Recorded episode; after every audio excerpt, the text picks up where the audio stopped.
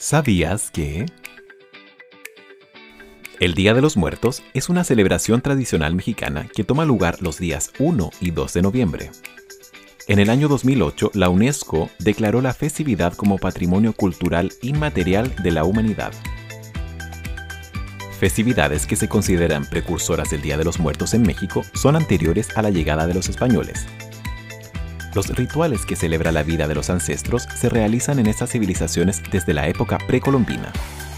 Entre pueblos prehispánicos como azteca y maya, era común la práctica de conservar los cráneos como trofeos y mostrarlos durante los rituales que simbolizaban la muerte y el renacimiento. Las celebraciones tenían por objetivo rendir tributo a los familiares fallecidos. Durante la colonización del continente americano, los conquistadores modificaron el Día de los Muertos y lo unieron con fechas festivas del catolicismo con el objetivo de convertir a los nativos hacia la religión católica. Las principales tradiciones del Día de los Muertos son armar un altar doméstico llamado Altar de los Muertos, donde se realizan diversas ofrendas.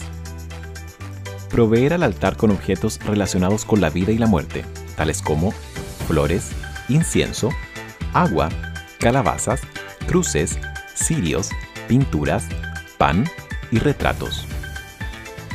Preparar calaveritas de azúcar y pan de muerto. Utilizar disfraces alusivos a la muerte. Decorar los altares con la flor de cempasúchil, que simboliza el calor del sol como origen de todo. Dicha flor es el adorno más popular utilizado en el Día de los Muertos. Su nombre quiere decir flor de 20 pétalos y florece únicamente después de la época de lluvias.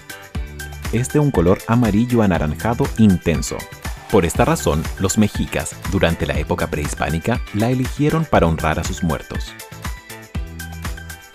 Esto fue ¿Sabías qué? por Ricardo Javier Cofré para Radio Latina.